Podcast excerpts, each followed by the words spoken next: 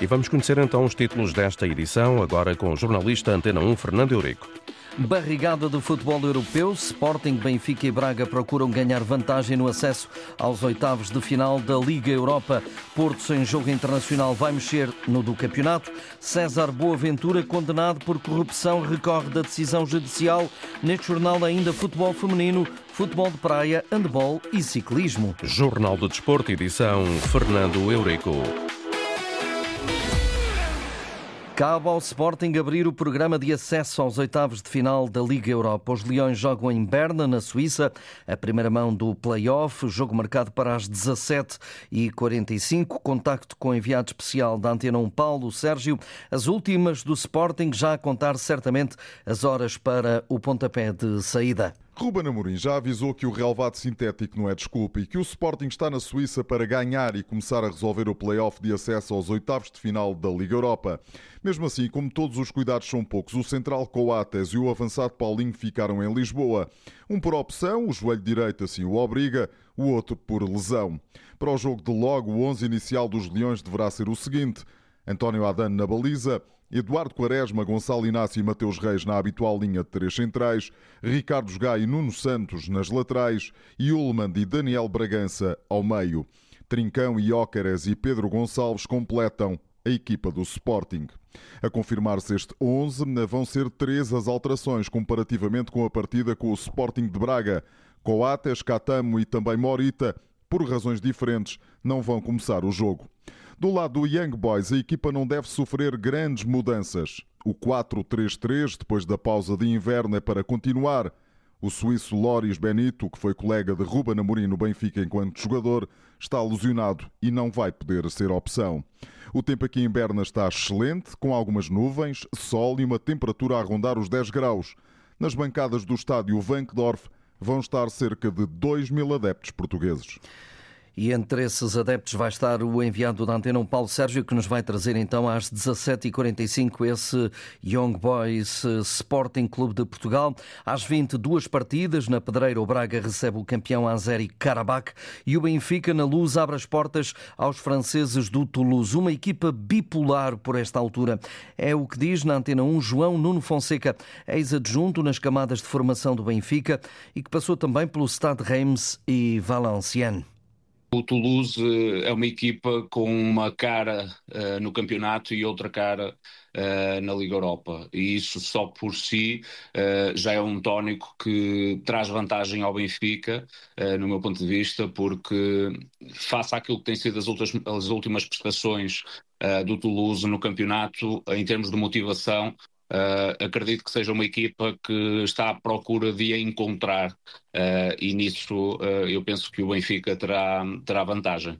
Conhecedor de ambas as realidades, a portuguesa e a francesa, João Nuno Fonseca aponta as debilidades defensivas do adversário encarnado. O Toulouse tem bastantes debilidades uh, na, na, linha defensiva. É uma equipa que, apesar de ter ali um ponto que me parece ser fulcral, que é a lentidão dos, dos defesas centrais, parece-me que é uma equipa que poderá permitir também espaços nas costas dos, dos laterais e isso acredito que o Benfica vai poder explorar de forma bastante, bastante coerente. Agora, em termos ofensivos, eu acredito que a velocidade dos atacantes uh, e, sobretudo, na forma como recuperam as segundas bolas e fazem o lançamento uh, da bola para a profundidade, terá que ser tida em conta face, face àquilo que é o poderio do, do Benfica.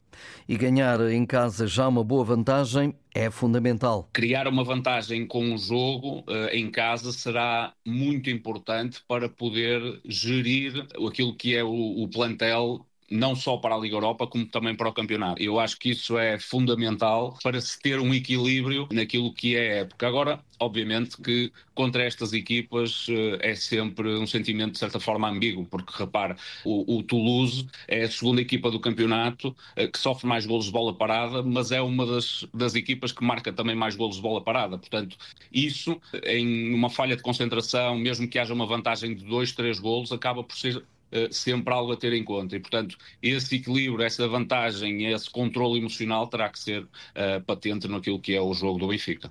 Até porque o Toulouse na Europa já deixou bons indícios esta temporada. Eu acho que essa motivação teve também a ver com aquilo que foram os adversários que eles encontraram na, na fase de grupos da, da Liga Europa. Eu tive a oportunidade de vê-los em direto uh, e ao vivo em Anfield Road e isso, apesar de eles estarem em desvantagem no, no resultado em todo o jogo, foi uma equipa reveladora daquilo que é a motivação que é jogar contra grandes clubes. E isso acredito que seja um tónico para este jogo contra o Benfica. Vai ser na mesma linha, vai ser uma equipa expectante, uma equipa que não vai vai querer assumir o jogo e ter o controle do jogo, vai ser sim uma equipa de expectativa e tentar aproveitar as, as transições para fazer, para fazer gols.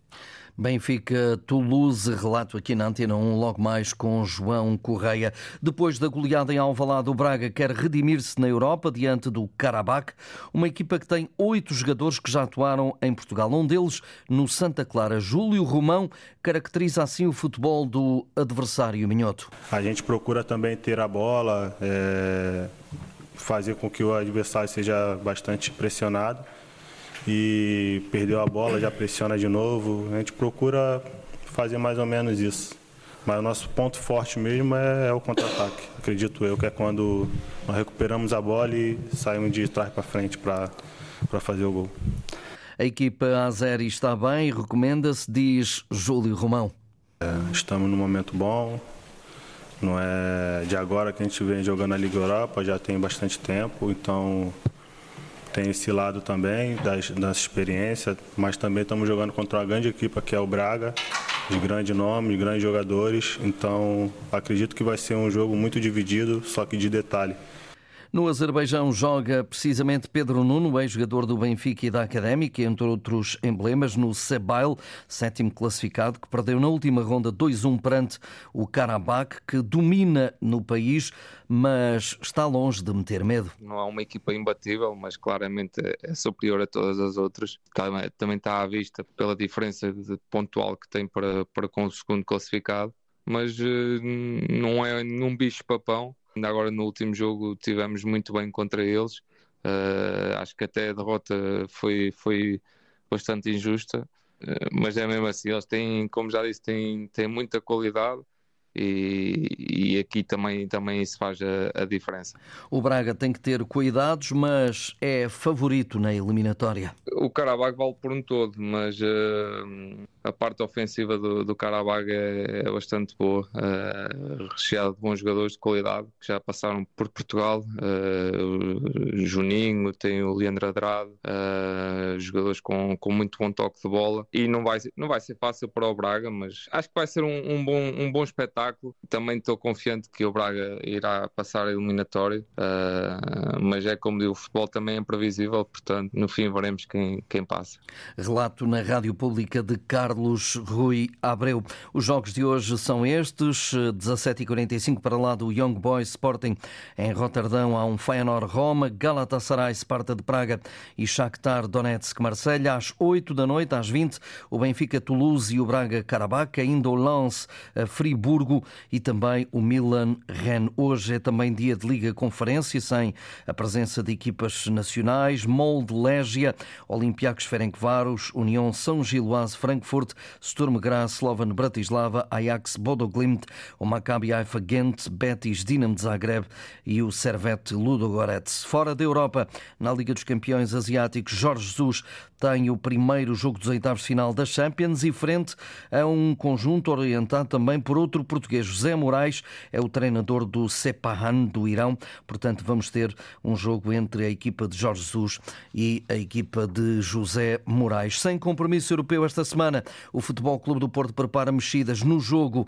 de campeonato. Fábio Cardoso e Wendel cumprem castigo contra o Estrela da Amadora e, sendo assim, à beira da estreia está Otávio Ataíde e o regresso também de Zaidu ao lado canhoto, depois de ter sido vice-campeão africano pela Nigéria. Zé Pedro é também hipótese para o eixo, mas o brasileiro em adaptação tem sido escolhido por Sérgio Conceição para o banco. Alain Varela, com mialgia nos gêmeos, obriga alguns cuidados, tem feito tratamentos e trabalhos ginásio e com o jogo europeu a meio da próxima semana, diante do Arsenal, a entrada de Gruitch ou de Stefano Eustáquio com Estrela também não é de descartar.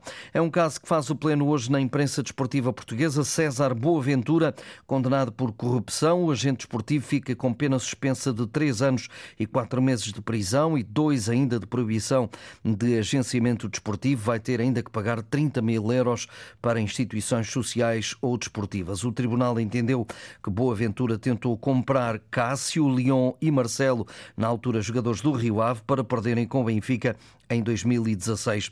O Benfica não foi implicado, mas o juiz deu comprovado que César Boaventura tinha relação próxima com o presidente da altura, Luís Felipe Vieira. O agente vai recorrer para a relação, diz que foi julgado por convicção e não por factos. Porto e Sporting exigem a ação da Justiça Desportiva e consideram que a SAD encarnada também devia ser investigada. Depois de Benfica e Sporting terem conseguido o apuramento para a final da Taça da Liga, o futebol feminino vive vive hoje da convocatória do selecionador Francisco Neto para jogos de preparação com a República Checa e a Coreia do Sul. São jogos de preparação para o Europeu de 2025.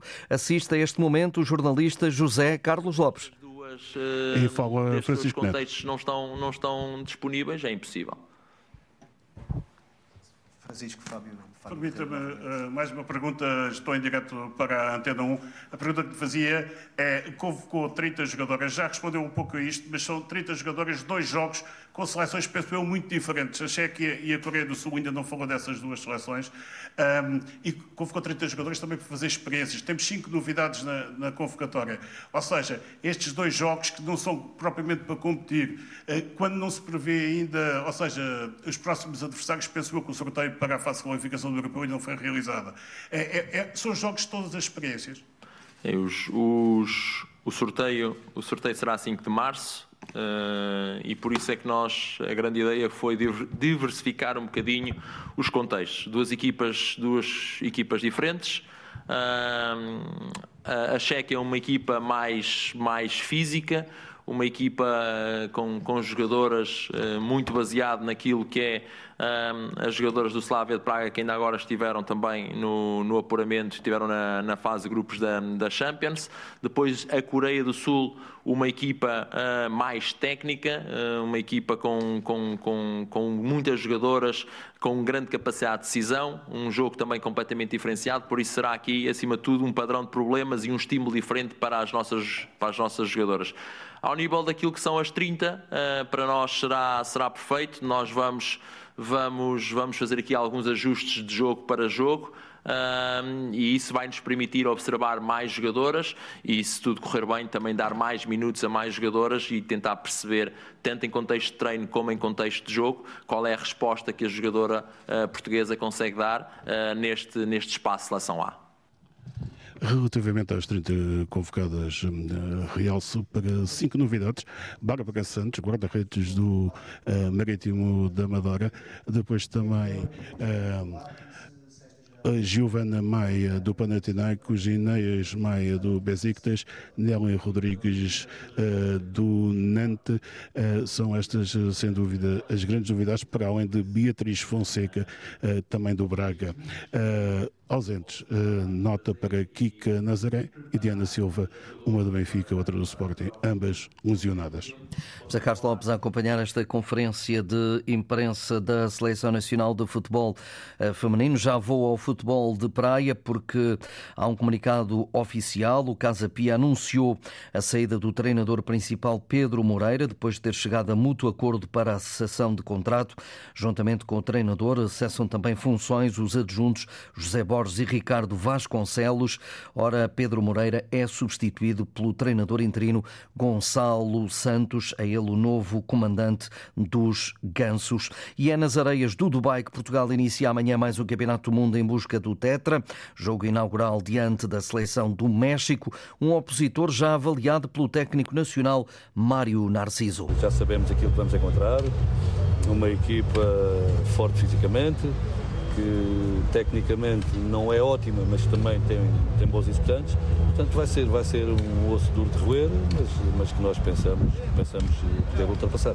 Portugal-México está marcado para as 13 horas do dia de amanhã. Os candidatos à vitória na edição 50 da Volta ao Algarve em bicicleta têm hoje o primeiro grande teste na segunda etapa, que vai eh, ligar Lagoa ao Alto da Foia, com o belga Gerben Thyssen eh, a partir de Amarelo, o ponto mais alto do Algarve, situado a 900 metros de altitude, em plena Serra de Monchique, culmina esta tirada de 171 km mais 900 metros, a partida que aconteceu ao meio-dia e que está a ser acompanhada esta tirada pelo jornalista da Antena 1, Marco Fernandes. Exatamente, Fernando. E os 175 ciclistas que ontem iniciaram a volta Todos partiram há minutos de Lagoa rumo ao ponto mais alto do Algarve. Uma etapa complicada com quatro prémios de montanha, com as dificuldades a aumentarem com o aproximar da Serra de Monchique. Nesta altura estão cumpridos 16 quilómetros da etapa e atenção porque temos oito ciclistas em fuga. Max Walker da Astana, Martin Urianstad da Uniex Mobility, Pedro Silva da ABTF Betão Feirense, Alexander Grigorev da FAPEL Cycling, Link César Martin Gil, da Tafer Ovos Matinados, Ruben Simão, da AP Hotels Resort Stavira Farense, Oliver Reis, da Sabgal Unicolor e ainda Gonçalo Amado da Tafer Ovos Matinados Mortágua têm 4 minutos e 25 segundos de vantagem sobre o pelotão ao quilómetro 16. Na Algarvia anda também o conceituado Rui Costa. O ciclista da AF Education Easy Post reconheceu para a Antena 1 que, por motivos de saúde, não está na sua